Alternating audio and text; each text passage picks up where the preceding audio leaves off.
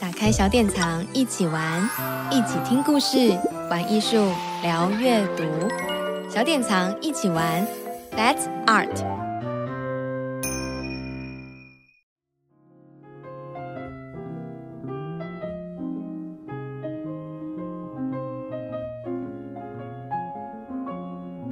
各位听众朋友，大家好，欢迎收听小典藏一起玩，让我们一起聊聊天。我是今天的主持人鸡蛋糕，我是小典藏网站的小编。那我们今天邀请的专栏作家是老派博粉的缪斯长嘉玲。嗨。之前呢，嘉玲有在节目带大家空中看展，造访的像是新北的宗教博物馆跟台南的奇美博物馆，也提供大家不少的看展小撇步。不知道大家有没有实际走进博物馆看看呢？那我们今天要去造访一个主题非常有特色的美术馆，而且呢，它是全台首座呃由官方经营的书艺主题馆，是位于桃园青埔的横山书法艺术馆哦。听说这间馆所的建筑物就非常吸睛诶，那我们现在呢就请嘉玲来跟大家介绍一下吧。好啊，Hello，鸡蛋糕姐姐你好，啊、我是嘉玲，各位听众大家好，那很高兴呢，我们又在小典藏的 Podcast 见面了，嗯。今天我们要介绍这个馆舍啊，刚刚鸡蛋糕姐姐有说它位在桃园的青浦嘛，哈，那其实青浦或者是说桃园台地这个地方，它有一个很特殊的人文地景，就是叫做皮塘。那皮塘是呃人工开发的那种像池塘一样的呃一种地景哈，那嗯。这个地方因为桃园台地它比较高，所以它在就是水的那个灌溉，它没有办法抽地下水啊等等，所以以前说要用这一块土地来做农作物的时候，它需要有发展出自己的这个水利的灌溉系统。那皮塘就是他们当地发展出来的一种系统，当然在别的地方也有，但是桃园台地曾经是全台湾皮塘最密集的地方，它就有上千个皮塘，所以我们可以想象，如果从这个空中啊往桃园台地看。看，它就是一个一个个小池塘这样子充满在那个地方哦。那这个书艺书法艺术馆呢，它就位在这个区域，而且它又用了一个皮塘作为它的这个呃基地的据点哦。那如果我们现在去从空中往下看这个横山书法艺术公园的话，它其实整体来说很像一个砚台，好像它整个公园很像一个砚台，然后中间呢就有一个皮塘，那个皮塘呢就像是墨池哦，就是我们砚台磨一磨磨一磨啊，它中间就会比较低，对不对？所以我们磨出来这个黑的墨水就会集中在中间，这样。所以呃，书法艺术馆本身的这个地景地貌，它就有一个砚台跟墨池的意象，这样子。那刚刚您提到就是建筑物也很特有特色嘛，嗯、没错，就是这个建筑师呢。他把呃我们呃篆刻的那种印章的概念哈放在他的建筑设计里面，然后他设计了五个馆舍，就是为这个横山书法艺术馆，所以啊就好像在这个呃砚台的这个某一个角落呢，盖了五个这个篆刻的印章的那种感觉。如果我们从上面往下看的话啊，然后。呃，如果我们是从这个侧面看的话，呃，艺术馆的建筑，呃，它就是用。呃，黑色、原木色，还有清水混凝土这种深灰的色调，去表现出一种蛮洗练、蛮沉静的感觉。这样，所以它虽然是一个公园，可是我个人觉得它是一个非常有气质的公园。嗯、对，就很符合那个我们对于书法艺术的想象。这样子，就是呃很有气质的地方。这样，那它假日的时候，其实呃。观众还蛮多的哈，来逛公园的很多，是一个很舒服、很舒服的地方。所以呢，今天要介绍这个馆舍，就是呃，不管你们家嗯有没有小孩子，或者是约会等等，都是一个很好的地点哦。那去公园玩、去野餐，然后顺便 去逛逛书法展，是非常棒的这样子。那我个人呢，为什么会特别想要介绍这个馆舍，也是因为我对于书法有一种特别的情怀啊。那这个情怀是来自于。呃，小时候我们这个年代哦，虽然我可能比这个鸡蛋糕姐姐大一点点，但是呢，我觉得我们小时候可能有过很类似的经验，就是有学书法的经验。嗯、你有吗？有哦，对对对，我们小时候就是大部分人都会写写书法嘛。嗯、然后我本人呢，因为出生在乡，呃，就是在乡下成长，所以。我还是那种什么国中全校书法第三名的那种，嗯、那种曾经有到达过一种高峰，这样。也没有很厉害，因为我们是很小的学校啦。哈。可是，就是总之，就是我对于我个人就是书法字是有一点点自豪的。嗯。可是，因为我们后来通常因为升学啊等等，可能到了高中以后就没有再写字了嘛。哦，就就毛笔就放放到旁边了。然后现在可能只记得握法而已，其他都不记得了。这样。但我有一次就受到一个很大的冲击，就是我去英国念书的时候，我们班有六十个人，只有呃十个亚洲人，嗯啊，黄皮肤的。然后这十个亚洲人里面呢，有五个来自台湾，有两个来自日本，两个来自香港，一个来自韩国。好，那我们五个台湾人呢，没有一个人在写书法的。但我们班有一个日本同学啊，他就在呃，我们一开学没多久呢，他就跟大家表达他会写书法这件事情。那当然，日本人会写书法也是很理所当然的嘛，哈。然后，但重点是在圣诞节的时候，还是过年的时候，我有点忘记了。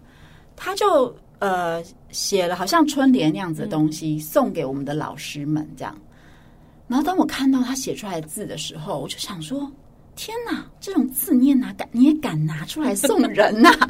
就是一个小孩子写的书法字，就是我们这种曾经得过全校第三名的书法人觉得不屑的那种字，这样。然后，而且我就觉得我绝对不可能写那样的字，然后还敢拿出来送人，你知道？但他非常自豪的送给了我们的那些白人英国的老师们，老师们都。觉得开心的不得了，然后同学们都觉得哇，你好厉害，会写书法这样子。然后我就突然意识到一件事情，就是说，对，其实老外根本看不懂那个书法字好不好看。就书法本身，就是包括我的那个日本同学，他在我们老师家，就是拿着毛笔，呃，挥笔下去的那个动作本身，就对他们而言就超级具有一种异国风情，然后有一种仪式感，这样，所以。那个字写的像鬼画符，他们一点都不在意，因为他们根本看不懂嘛，对不对？哈，那我就突然觉得很可惜，就是。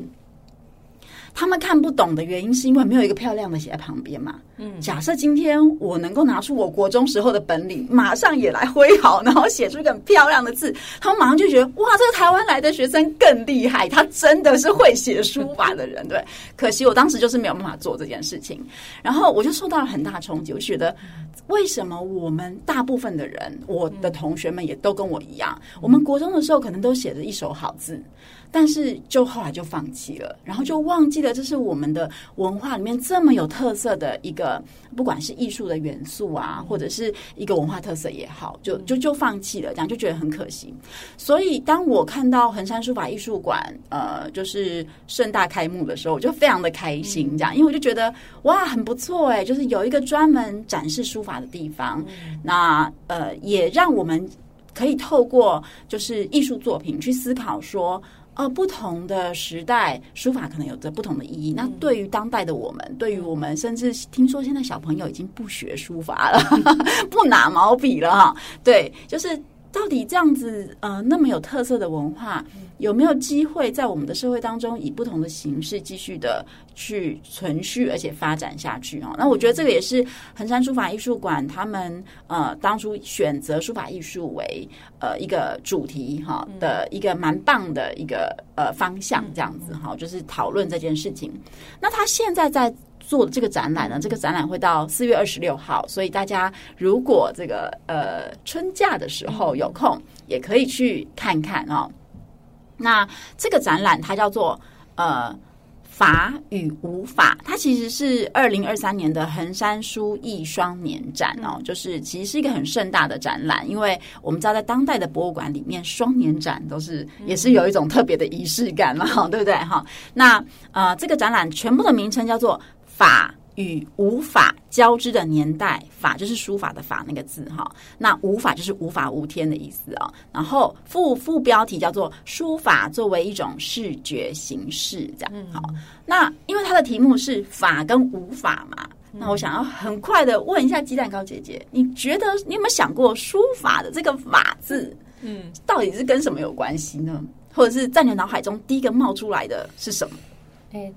第一个冒出来会觉得是不是跟可能是技术技法有关？譬如说像比较大家都知道的类似永字八法啊，对对对对对对，技巧型的啊，对对对，没错，其实就是哈，就是就是永字八法，就是我们会第一个联想到的书法嘛，哦，那永字八法谈的是我们在写字的时候，这些一笔一画呀，哈，它呃怎么样去用呃一种和谐。用美感的方式去结构那个字，对不对？让那个字本身的呃结构看起来是平衡的，呃呃紧实的，然后然后有力道的等等哦。那它当然还包含了，就是这个法，它还包含了，比如说我们握笔的姿势啊，好，因为我们怎么握笔，它会影响到我们整个人在书写的时候一个姿态，我们力量的运用啊等等。然后当然还有呃还有笔意呀，就是说其实那个法包含的层次很多，嗯、但是无论如何，我们在中文里面对于“法”这个字的理解，就是它其实是有一个框架的，有一个范畴的，有一个规范的，对不对？所以我们在不管是我们学书法，或是我们想到书法的时候，我们很自然的呃会认为它是一种呃被规范的。呃，在一种特定框架或者一种特定的规范底下去做的事情嘛，哈。那这个标题呀、啊，它是谈法跟无法。那无法。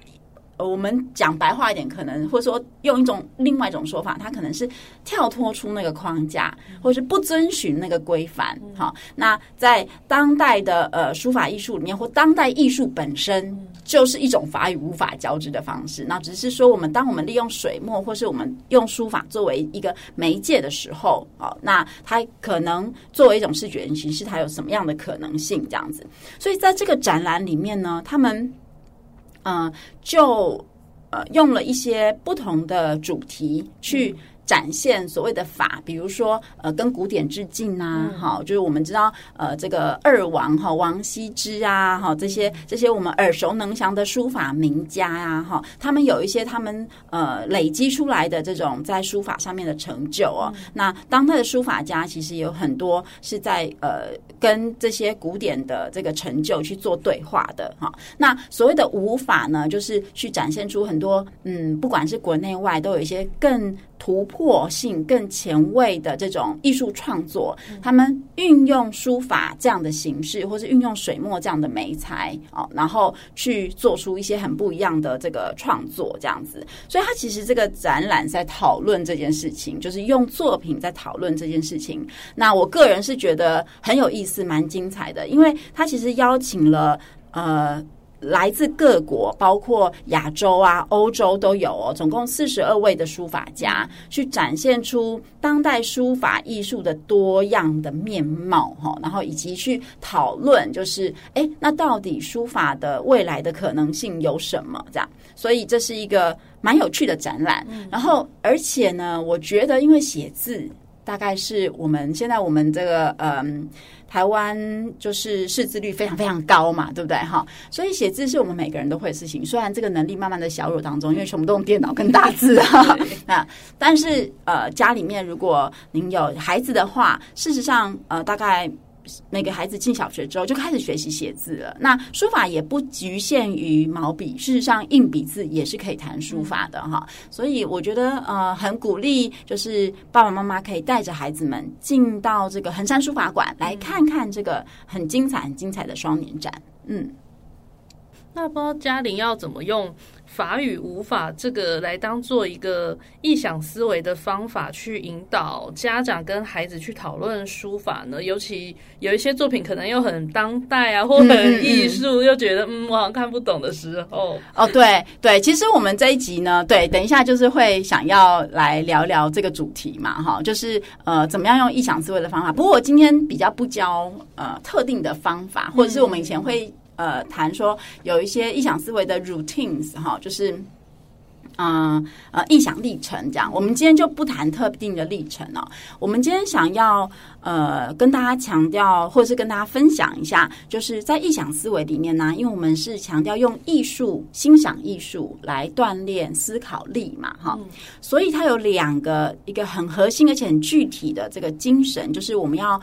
呃，为我们自己跟为我们的孩子去打造一个具有思考文化的环境。好，环境其实是蛮重要的，就像我们学语言一样，就是呃，我们都知道，如果把小孩子丢到美国去，他的英文瞬间就会变得很好，因为他有一个语言的环境，对不对？或者是我们在家里如果都讲母语，比如说可能闽南语或是客家话的话，那孩子们自然而然就能够把语言学得很好。那其实思考也是一样，因为思考其实是呃一种。内在的逻辑形塑的过程，脑部逻辑形塑的过程。所以，如果我们有一个很好的思考的环境或者思考的文化，那对于孩子养成思考习惯是很有帮助的。所以，呃，第一个要聊的、要分享的会是呃，去创造一个好的思考文化的环境。然后，在影响思维里面，还有另外一个呃。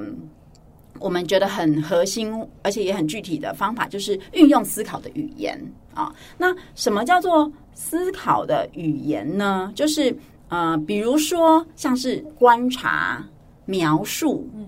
比较、连结、怀疑、假设。分析、证明、支持、主张，这些都是属于比较偏思考的语言。哈，我们举一个例子来，就是看看它跟我们平常的词汇有什么不同啊？哈，比如说呢，在这一次的展览里面，有一幅作品很有趣，它就叫做《献丑》。然后呢，那个作品本身就是写了“献丑”两个字，而且那两个字也真的很丑，就是不是很美的字啦。哈，它就是比较用视觉艺术创作的方式去呈现这样。那那时候我跟我朋友一起去看的时候呢，我的因为我的那个好朋友，我高中同学，他有他儿子是我干儿子，这样他就跟我说：“哦，我儿子看到这两个一定会觉得这么丑字也能来展。”我看到我就是我写的字还比较好看，这样，然后他但是他就另外跟我说：“但是他的字真的很丑。”好，那我想这个是家长跟孩子在看到这种书法展的时候，很容易就有了对话嘛啊，尤其是献丑的这种作品啊，那所以嗯。假设今天我们没有去习惯运用思考语言的话，那妈妈又想要跟儿子去呃聊一聊到底他有多丑的时候，他可能会呃很习惯的去回应他说：“哦，你觉得这幅字很丑吗？那你看看他哪里丑？好，你看看他哪里丑？好，这是我们平常很习惯用的直觉性的语言，对不对？那小朋友被接收到这样的问句的时候呢，他就很容易就是直觉的回答。就因为我只要看看嘛，然后以及哪里丑嘛，他就会说，他可能就会说，就这里根本就是乱画的啊，哈、嗯，那那那，但这个对话就他的他就没有激发出没有办法激发出更多的思考啊。可是如果呢，我们的问句是，就是大人的问句是说，好，那让我们一起观察一下，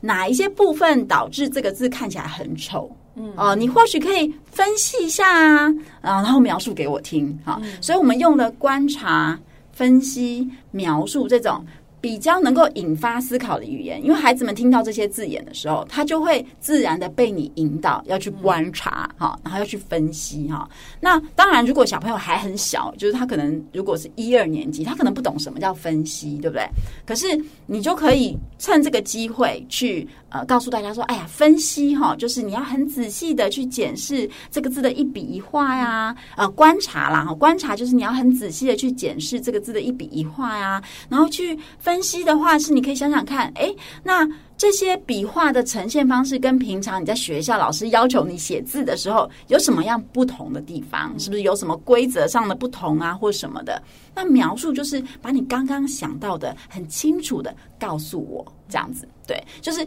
如果孩子还不懂这些词汇，那也可以趁机的去呃跟他讲说明一下这些词汇的意涵。但是如果是一个可能三年级以上的孩子，他可能都已经了解了，因为现在小朋友接触到的这种语汇，其实真的比我们小时候丰富非常非常多哈。所以他其实是了解，而且他会被你引导去去思考，就是用比较思考性的方式去回答，而不是直觉性的回答这样子。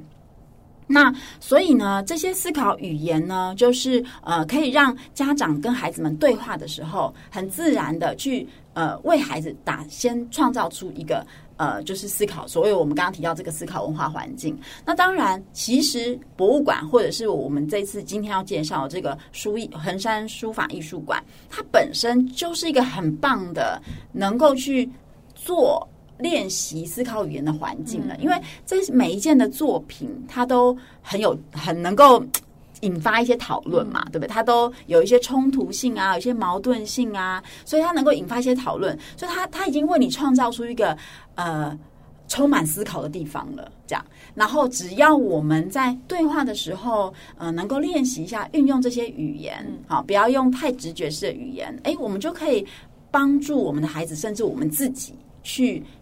多做一些思考哈，嗯、然后少用一些直觉，这样子。嗯、对，那我自己觉得这件事情其实蛮重要的哦，是因为呃，我最近就碰到一个非常高学历的医生哦，那他就是可能他的当医生当然当的很不错，但是但是有很多发现很多人他在他自己的专业之外回到生活面哦，他常常。我觉得是没有在思考的，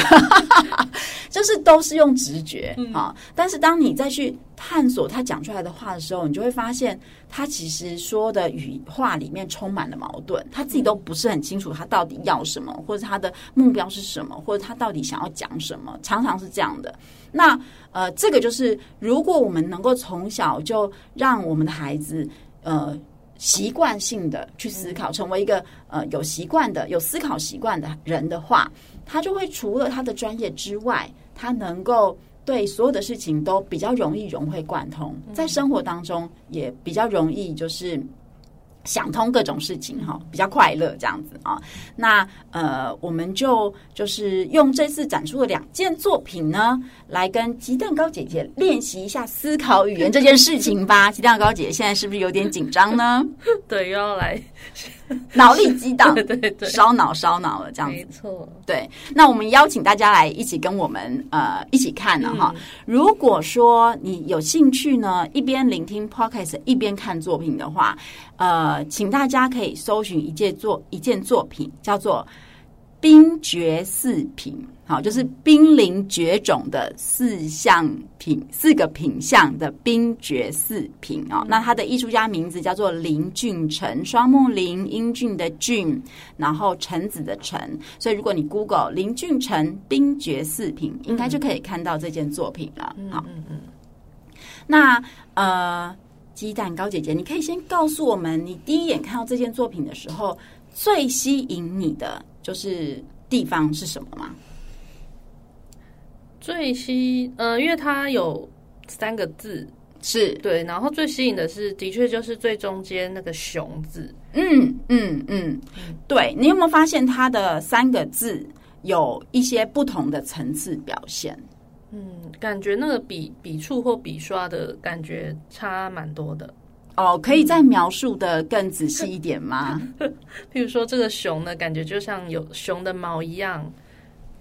好像那个软乎乎的感觉哦，哇，这个描述很棒哎！大家有没有感觉到那个“熊”那个字啊？它就是感觉就胖胖的，然后毛发蛮清楚的，软乎乎的感觉哈。嗯，好，那另外两个字是哪两个字呢？呃，另外一个“虎”字，老虎的“虎”，嗯、它也，它也，呃，它的最后一个笔画做的有点像是老虎的尾巴的感觉啊、哦，对。还蛮象形的，对，有点象形。嗯嗯。嗯，然后另外第三个字是金鱼的“金”，是，但是这个字其实，嗯、呃，会觉得因为它的墨色淡淡的，就好像在水里的感觉。嗯嗯。嗯，对，我觉得鸡蛋糕姐姐观察好仔细哦。其实我自己因为要来之前就很 有认真的观察了一下，要做功课，太厉害了。我自己第一眼看的时候，没有发觉到这样子的层次感哦。对，但是呢，呃，的确哦，它的“熊”字，呃，墨色特别的浓，嗯，特别的黑，哈、哦，好像就是台湾黑熊的那种，呃，整个颜色那种重的感觉，在我们的眼前哦。对，然后呢，“虎”字呢，它在墨色上面稍微淡一点，而且飞白也比较多，嗯，就像鸡蛋糕姐姐刚刚提到的，它的“虎”的那个最后，我们在写“虎”的时候都知道，在最最后的那一笔就是呃右下右右捺的那一笔哦，它用了特别多的这个飞白哦，让它看起来好像是老虎的尾巴哦，非常非常有特色哦。那嗯。金字它的墨色是最淡的，嗯，然后呃，我觉得在线条上面好像也更柔和一点，仿佛可能跟墨色也有关系，嗯、就会让人觉得呃联想到金鱼的那种呃很优雅呀、啊，在水里面啊，然后缓慢的那种游游泳的感觉，这样子哈。那呃，我想要再请这个呃金蛋糕姐姐，就是观察一下，在这三个字的写法，跟您就是以前学书法的时候的，比如说曾经学过的字体。或者是我们所谓的像是永字八法这种法，你觉得有所连结吗？或者是可以比较一下吗？其实有点看不出来，就是说像以前学的那种比较技术面的感觉，这个这边好像不是以技术为重点 啊。是是是，那呃，可不可以我想多问一点？比如说你自己在学书法的时候，你有偏好谁哪一家的字体吗？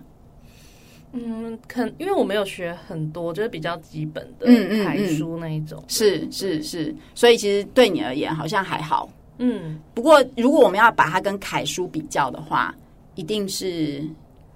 可能会被可能会被老师推荐的。对对对，就完全没有关系。对，好，那但是它其实是你是能够辨认出那个字的，嗯、就是说它跟草书也不一样，因为草书通常已经就是随心所欲到，可能那个字体的形式都已经非常的呃只存在在书家心中了，嗯、就对于外人而言比较难辨识嘛，对不对？嗯、可是呃这个呃虎熊金这三个字，我们其实是一眼就能够辨识的出来。嗯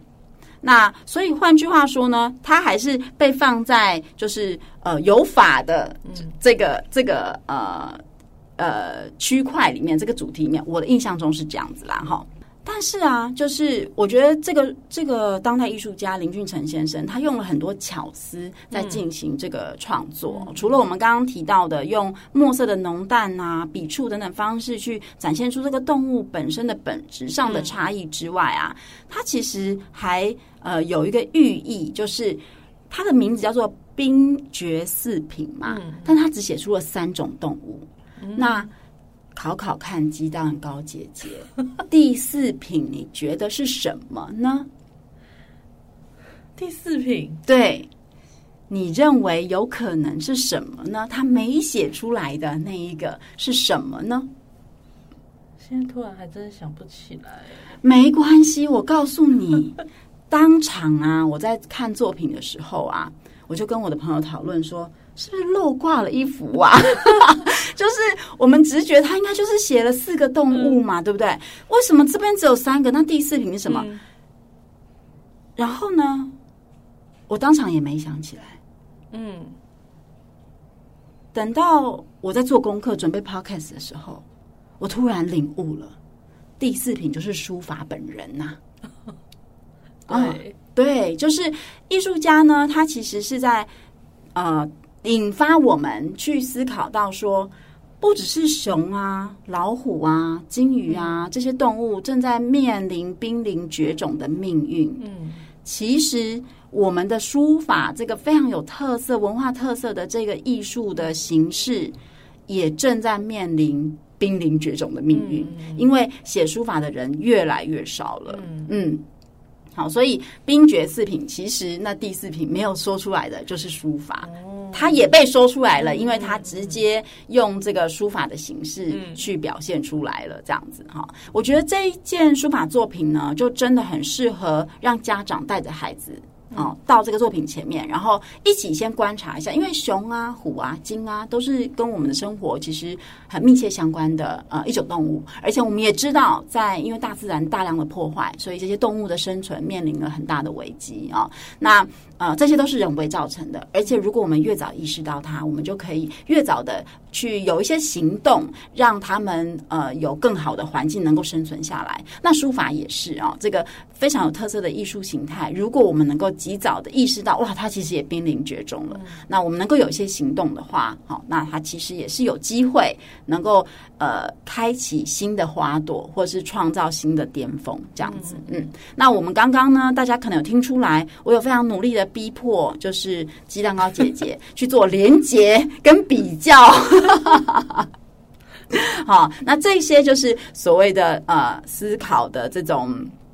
呃语言哈，就是运用呃呃我们过去对于书法的经验，跟现在看到这些呃呃内容去做比较，或者是去做连接，就能够帮助我们去真正的在脑子里面去做一些串联啊，做一些思考，这样子哈。好，还 OK 吗？嗯，没问题。其实没有很难嘛，对不对？好，这都是自然而然而然的，因为思考是我们的本性呢。好，那接下来我们要来看一件日本艺术家的作品啊、哦。好，你看日本艺术家就会让我想到了那个我的日本同学。嗯，对，而且这件作品其实你有没有觉得有一有一点呼应我谈的那个故事？有。好好，那这个日本艺术家其实是一个呃名家哦，他的呃名字呢，哎，我们来看一下，叫做井上有一。好，所以大家可以就是输入井上有一，但是我想要先。不告诉大家这这件作品叫什么名字，这样，因为这个等一下要从鸡蛋糕姐姐的嘴巴里面说出来哦。好，这件作品呢、啊，它其实是由一个汉字组合，就是创造出来的。可是呢，你乍看之下啊，就不会马上意识到它是一个字。嗯，那我现在想要来问问看鸡蛋糕姐姐，当你第一眼看到这件作品的时候，呃，让你印象最深刻的是什么地方？呃，我我先不说，因为我是看，我其实有看作品名称，所以我之后发现哦，原来他在写这个字。嗯，嗯嗯。但是如果没有看，呃，如果假设我不知道他的名字的情况下，是我的确觉得他很像用拖把在写啊，拖把在画或是写书法，然后乍看不像一个字啊。为什么？是什么地方呃让你觉得是拖把呢？呃，因为他的。它的那个笔的线条很粗，是非常粗的线条，就像泡泡一样那种感觉。嗯嗯，就是它看起来是有笔触的，对不对？嗯、而且是有非常粗。那它的墨是浓的还是淡的？它的墨感觉就是墨不太够 啊，是淡的墨。但是很有趣哦，它又不是我们印象中那种飞白，对不对？嗯、就是它并不是说有的地方有墨，有的地方没有墨，嗯、它只要。好像拖把刷过的地方，基本上都有墨的。对，虽然它的墨看起来整个是比较淡的，就是水分的比例比较高。嗯、对，可是它全部都有墨啊、嗯哦。可是它也不是均匀的，对不对？嗯啊，就是说你你从它的这个呃。呃，纹理当中，你还是可以看出来是用拖把，就是所谓的拖把，就是它是有一根一根的毛，它呃有一根一根的纤维，它不是海绵，嗯，对，所以它的确就是不是均匀，它是有纹理的，就像是用拖把或者是用一个很大的毛笔去呃处理出来的一种画面，对不对？好好。好，就像鸡蛋糕姐姐刚刚讲的这一件作品，乍看之下你。不会马上想到它是一个汉字啊，哦，它比较像是一种呃作图的感觉，而且呢，它的很比较淡的墨色当中呢，又有一些纹理，哈，让你会觉得，嗯，它用很多的水，嗯，在做一种嗯写当中又有一点点泼洒。的那种 feel 哈，大家一定觉得被我们讲的一头雾水，对不对？好，但它其实就是一个字。来，我们请鸡蛋糕姐姐这个揭晓，它到底是什么字呢？抱啊，它是拥抱的抱，对，它其实是拥抱的抱这个字哦。所以它就是在展现出当代的书法艺术家他们在进行创作的时候，已经跳脱出了呃传统的一个呃字的结构啊，因为如果这个字的结构是很有章法的话，依照章法的话，你起码要能够很比较容易辨识的出来它是什么字嘛？哈、嗯，那当然，虽然草书本身它的结构已经更自由了。但是它还是有一定的章法在的哦。那这个字也绝对不是用草书的方式写，因为当你一看一辨识出来它是抱之后，你就很清楚了，怎么看它就是一个抱了。它也完全不会模糊你的那个，不像草书，它是没有形，它的形式已经或者它的形态已经呃简化到就是你没有办法辨识了。但是抱这个字其实没有简化，对不对？你只要一辨识出来，它就是一只抱在你面前了，对。啊，只是这个书法家用了很特殊的方式去呈现这个字啊。那呃，我就想到说，哎，那个我的日本同学啊，我就当我在讥笑他，觉得他的字不怎么好看的时候，搞不好人家正在创作一种特别有这个突破性的艺术嘞。好，那呃，我觉得某种程度上，或许它也跟日本文化的发展有很大的关系哦。就是呃，日本文化在看待书法或他们的书法艺术在发展的时候，说不定他们的包袱没有像我们这么重啊、哦。我们。他们不用从小就学柳公权或者是颜真卿，或者是要一直被逼着看那个怀呃怀素的什么字序帖啊之类的东西哈。嗯，他们呃，他们也许可以更回归到呃书写的本质哈，或者是呃媒材的本质，就是呃像是毛笔呀、啊、或者是拖把 这样子的本质去做运用这样子哈。好，那我也很好奇，就是想问问看，呃。鸡蛋糕姐姐就是看到了这样子的书法艺术的作品之后，有没有勾起你想要来尝试看看运用书法来创作的一种意念呢？嗯，感觉如果有各种不同形式的发展，也许可以耶。嗯，就是不一定要比较，就是太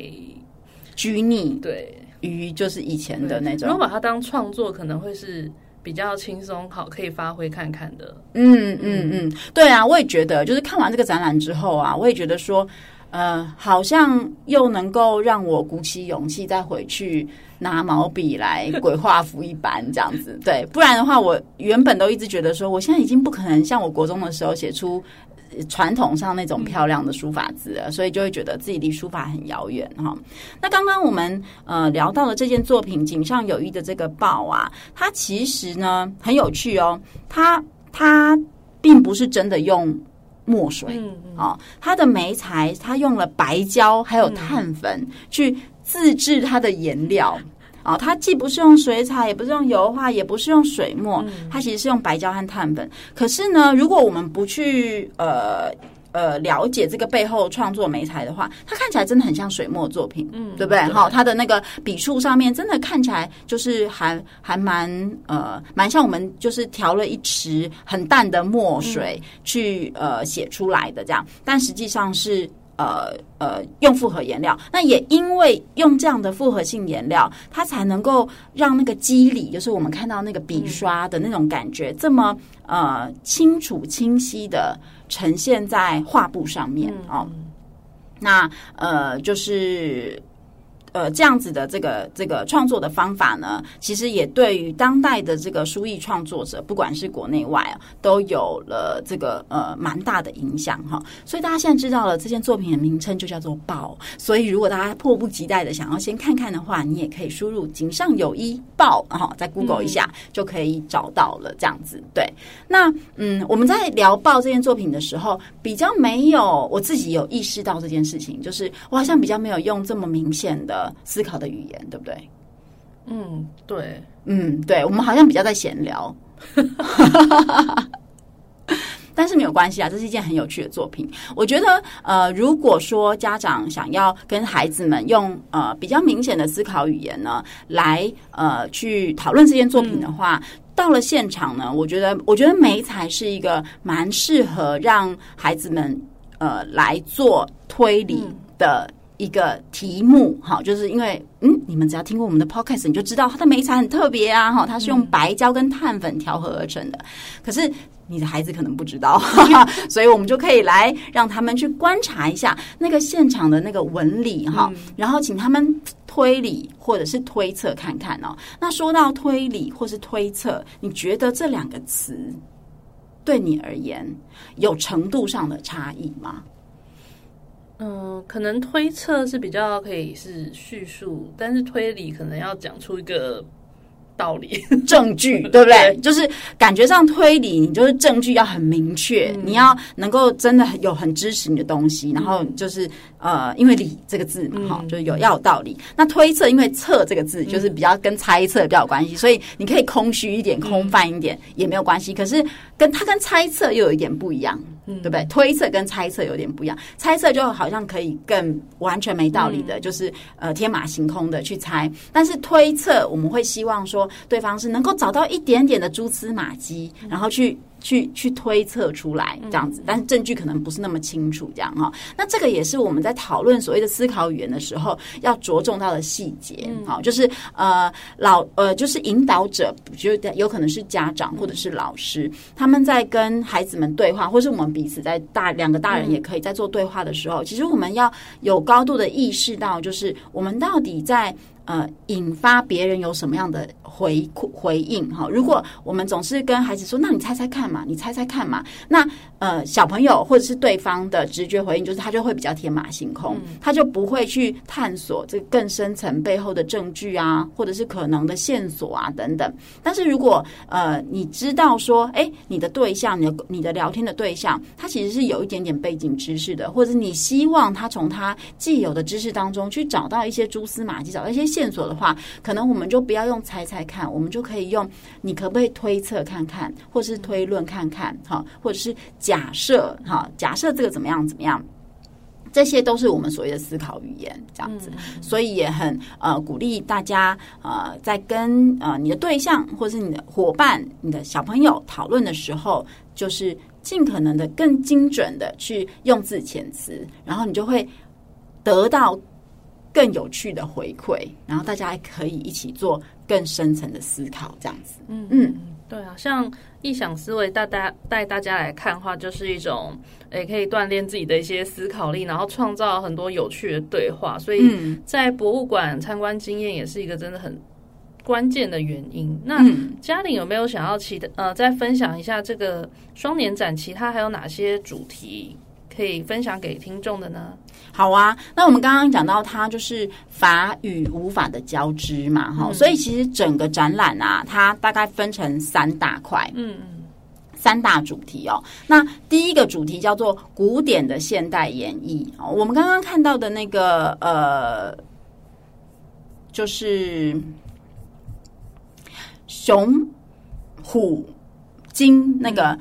呃，冰爵四品这件作品呢，它就是放在呃这个主题里面。那在这个这个主题里面呢，其实我们还会看到更多可能对于呃大家而言更更直觉的传统的呃跟传统书法有关的作品哈，比如说呃就是像是。用苏东坡先生的词句啊，好，然后来写书法呀，哈，因为传统汉文化里面的书法是文以载道嘛，对不对？所以我们写出来的字其实要有意义，哈，它跟当代的这种呃艺术表现或者是视觉创作很不一样，就是视觉创作本身它的呃文字不需要意涵，它主要的。意义跟内涵是表现在它的视觉的呈现上面了，但是书法因为它是一种以字为本体的艺术形式。所以它很强调这种文字的意涵哈，所以呃，在这个区块里面，就是古典的现代演绎的区块里面呢，它有一些草书啊，啊，有一些不同的字体隶书啊，等等行书啊等等的作品啊，但是它用现在的呃呃语汇把它表现出来，或者是嗯，它的文本本身是当代的文本这样子哦，但它它用传统的书体，或者是它用。当传统的文本，然后用现在的书体去做表现，但但但是它都是属于古典的现代演绎，嗯、所以这一区我觉得也是比较好懂的区啦。嗯、所谓的比较好懂，就是呃，大概每个呃，你都能够大概从作品表面表表表面的呈现上，你大概可以知道这个艺术家想要呃表达什么东西哈。嗯、那虽然他还是。很有很当代性哦，他还有比如说，他有嗯呃，用很密集的经文去呈现出一一件视觉作品。好，那。那你在看那件作品的时候，你会知道经文本身已经不是重点了，它还是很强调这个整体的美学跟视觉的设计啊，所以它的当代性还是很很很清楚的这样子。可是它运用的手法是跟古典致敬的，对，有蛮多这样子的作品哦。那它第二个主题呢，就是书与画之间哦。那我们刚刚聊到井上有一的那个豹，它就是介在书跟画之间，就是乍看之下它好像是一幅画。啊，可是它其实是一个字啊，它又把书这件事情结合了进去，这样子。那所以呢，呃，在就是二二战之后啊，其实蛮多这个日本的这个书法人才啊，他们就是开始用呃他们的书法创作呢，就开始融入一些就是画的这种方式哦，然后。嗯，其实也有欧洲的一些艺术家哦，都有这样子的尝试。那在呃这次展出作品里面呢，还有一位艺术家是刘国松先生哦。那刘国松先生呢，是我们台湾很重要很重要的这个水墨的呃创作者哦，他已经。应该已经八十几岁，或者是九十以上了。然后我自己听过他的演讲，他年纪也这么大，但他还是非常的呃着迷于他自己的这个创作啊，是一个很有魅力的呃前辈艺术家哦。然后这一次展出的作品呢，呃，你可以看出来，他用水墨去呈现一种很抽象的。又有点像是山，又有点像是神经元的一种一种状态哦，所以它其实已经比较，它已已经是画了哈，可是它用的媒材是水墨，所以它其实又，嗯、呃，就是在在讨论这个书画之间的这种呃呃呃这种新的这种呃可能性这样，而且重点是这件作品是他二零二二年做的，是一件尺幅非常大的作品，然后你就可以想象一位八九十岁的呃。前辈艺术家，他的身体要非常的好，他才有办法就是做这么大尺幅的一件作品，而且呃，在不管是视觉上面的呃震撼力啊，或者是嗯，我觉得他也可以带给我们一些很不一样的心灵上的体验哦。你站在一幅作品前面久了之后，会有一些很不一样的感觉哈。那呃，其实呃。就是他的学生李君毅先生也有另外一件作品，是用呃软木塞去盖出来的，盖出一个山景哦，也是非常非常厉害。我们在看的时候就一直在研究说，哇，这件作品要怎么做出来的啊？这样对，很有意思这样子。所以我觉得这个主题也是呃蛮值得大，有很多作品都蛮值得大家呃细细的观赏哈。那第三个主题呢，就在谈书法的进行式还有前卫性哦。那当然这个主题大部分的作品呢。你也可以说，我们就很难非常直觉的看懂它了，因为它就是前卫的嘛，啊，它就是它就是突破框架，它就是无法无天的一种方式哦。但是呢，它就呈现出了更多的呃可能性啊。它不管是在形式的呈现上面呢，或者是。嗯，创作的手法上面，呃，都有很多种的可能。那我自己觉得有一件作品是，也是我们台湾的艺术家非常重要的一个呃当代艺术家，叫做石敬华先生。他一直都是做比较是观念艺术啊、行为艺术的这个呃创作者哦。那现场有一件很大尺幅的作品，叫做《墨行》哦，是一个行动艺术的这个成果的展现哦。那呃，他他在他的展示呢，其实是一个非常长，大概有。可能有七八米的这个长的这种白布哈，那上面呢，看起来就像是一道的墨哦，在上面呈现。那可是事实上，这道墨它是怎么创作出来的呢？是石金华先生拿着一个充满墨水的钵啊，呃，他在呃，就是一个特定的场域里面啊，去行走。然后，因为我们走的时候身体会晃动嘛，嗯、所以钵里面的墨水就会因为摇晃就会洒出来，就会滴落在这个白布上面。嗯、那他们就会定期的再加清水进去，所以你可以想象那个钵里面的墨就会越来越淡。就是本来是浓完全黑的浓的墨汁，所以它刚洒出来的时候是很浓很黑的墨汁。可是因为你定期清水进去，它就会被冲淡，然后它就会再洒出来，所以它就会创造了一个呃，透过行走跟呃这个浓淡的墨水的泼洒去累积出来出记去记录出来的一个路径哦。那它其实也反映因为。就是我们在佛教里面，就是托钵，它其实是一个修行的过程嘛，所以它其实也反映出了一个修行的本质啊，或者是所谓的水墨创作的一个本质啊。那这也是一件非常有意思的作品，我觉得值得人深思的作品啦啊。那当然，呃。呃，如果是跟着孩子们一起去的话，也许不用思考这么深刻的所谓的修行这件事情哦。我觉得光是去，因为他现场有录像哈，去记录呃，就是去呈现史金华先生他在做这个行动艺术的时候的一个样态哦。嗯、那我觉得他能够创造出的一种对话是去让孩子们思考看看，哎，书法的形式真的要用毛笔写，它才是叫做书法吗？哈、嗯，那有没有可能我们用身体作为书写的？一个工具也可以成就出一件作品啊，嗯、那我觉得这也是蛮有意思的一些讨论，这样子，嗯，那所以呢，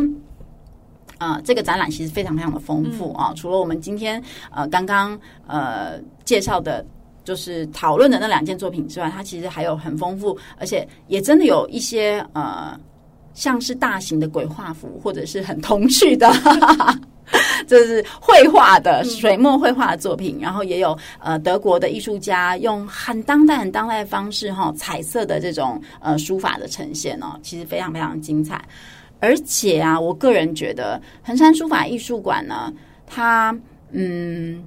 就是，就算你都不想要看这些作品啊，你光是穿梭在它的建筑空间当中，也是一件非常享受的事情啊。因为它的建筑是内外的一个很好的结合啊，就是呃，你你会用有大量的落地窗啊，哈，或者是二楼会有露台啊，你可以跟外部的就是环境哦去做一些呃体验跟感受，所以建筑本身也很有特色，而且更有趣的地方是。它在地底下，我们刚刚讲的这个书艺馆，它主要展览的空间是一二楼嘛，嗯、可是它其实还有地下室，嗯、然后地下室呢是一个非常适合小朋友们去直接手动体验的考古展示馆啊、嗯。哦，它把。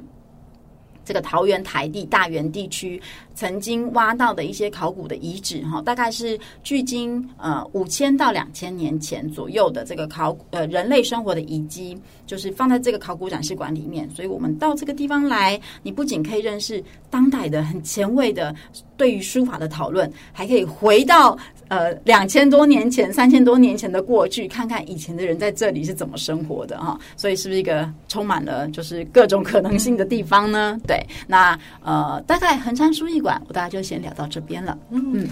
我们今天很谢谢嘉玲来跟我们聊聊天，然后像台湾啊，最近几年也新增了很多很有特色的馆所，所以也很期待下一次嘉玲要分享哪个台湾具有特色的美术馆，让我们先去空中造访呢。然后喜欢呃想要欣赏更多老派博粉的文章，可以欢迎到小典藏的官网欣赏哦。各位喜欢我们的节目，记得要按订阅才不会错过喽。那我们就今天就到这边啦，谢谢大家，谢谢大家，下次再聊，嗯、拜拜。拜拜。